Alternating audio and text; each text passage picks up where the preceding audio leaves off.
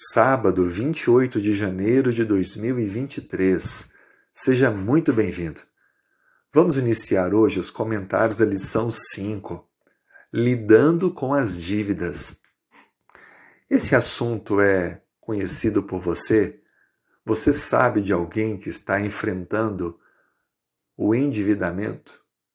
Ou quem sabe você está passando por alguma dificuldade nesse tema? A Bíblia apresenta vários conselhos com relação ao uso do dinheiro. E também fala sobre dívidas. Em pelo menos 26 textos, ela é apresentada de forma negativa, reforçando de que não é, de forma alguma, o plano de Deus para nós.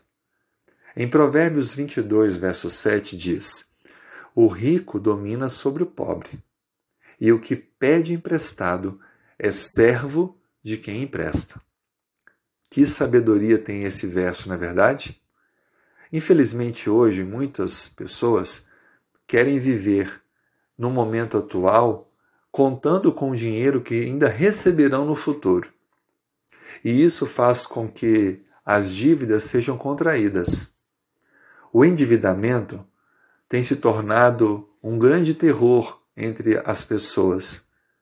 Muitos casamentos chegam ao fim por causa de dívidas. Muitas pessoas tiram a própria vida por causa de dívidas. Relacionamentos e amizades de longa data chegam ao fim por causa de dívidas. Veja que esse é um problema crônico na sociedade. As pessoas cada vez mais fazem contas, fazem novas aquisições, e acabam tendo dívidas e mais dívidas, parcelas que se tornam quase que impagáveis. Como posso, como cristão, lidar com isso? No livro de Romanos, capítulo 13, versos 7 e 8, nos traz uma importante orientação e diz assim: Paguem a todos o que lhe é devido. A quem tributo, tributo. A quem imposto, imposto a quem respeito, respeito. A quem honra, honra.